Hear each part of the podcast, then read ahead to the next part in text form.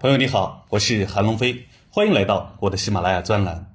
本周能够感受到人们对市场的失望，周二、周三的大跌让人们恐慌，很多人不知所措。本周市场表现到底如何？接下来是涨还是跌？老规矩，还是先用数据来说话。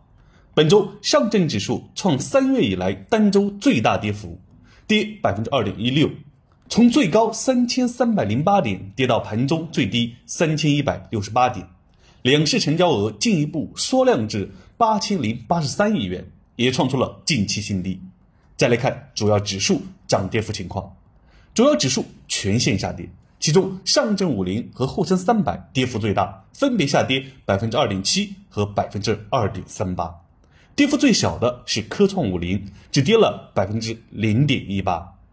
从数据上可以看出，市场缩量大跌，成交活跃度持续下滑。大盘蓝筹股和创业板表现不佳。值得注意的是，科创五零连续两周强于其他指数。上周全线上涨，它涨幅最大；本周全线下跌，它跌幅最小。前期听我建议买入科创五零的同学，本周应该很开心吧？虽然没有赚钱，但至少在大跌的环境中不怎么亏钱。再来看我们之前也提到的半导体，上周大涨百分之五点零八。本周跌百分之零点一一，比科创五零跌幅还小，表现更好。综合以上数据，我们能够看到，本周市场虽然总体跌幅较大，但成交额持续缩量，下跌动能不足。以科创五零和半导体为代表的板块逆势抗跌，这说明当下市场缺乏增量资金入场，市场资金偏向于半导体、科创等人工智能方向。好，说完数据，我们再来看接下来市场是涨还是跌。我们经历了去年的四月、十月、十二月的艰难时刻，今年又迎来了当下五月的挑战。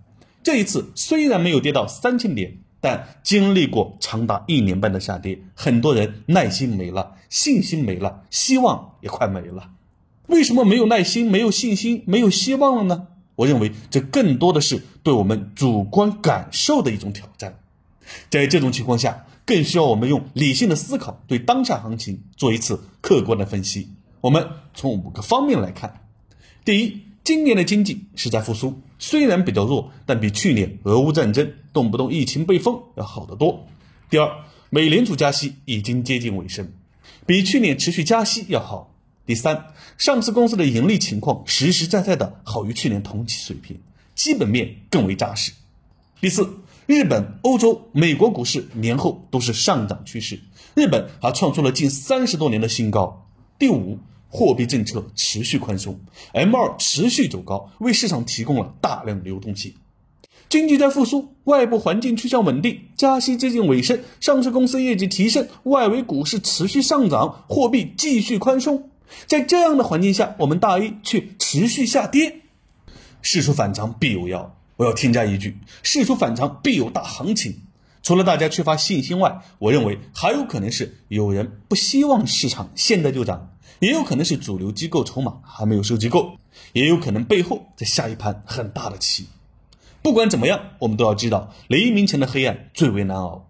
马云也说过：今天很残酷，明天也很残酷，后天很美好，但大多数人都死在明天晚上。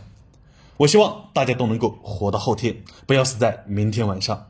挺住！本周最后两天的尾盘拉升，就像曙光乍现，释放了些许信号。我认为当下机会已来，一定要好好把握这个机会，宁可做错，也不要错过。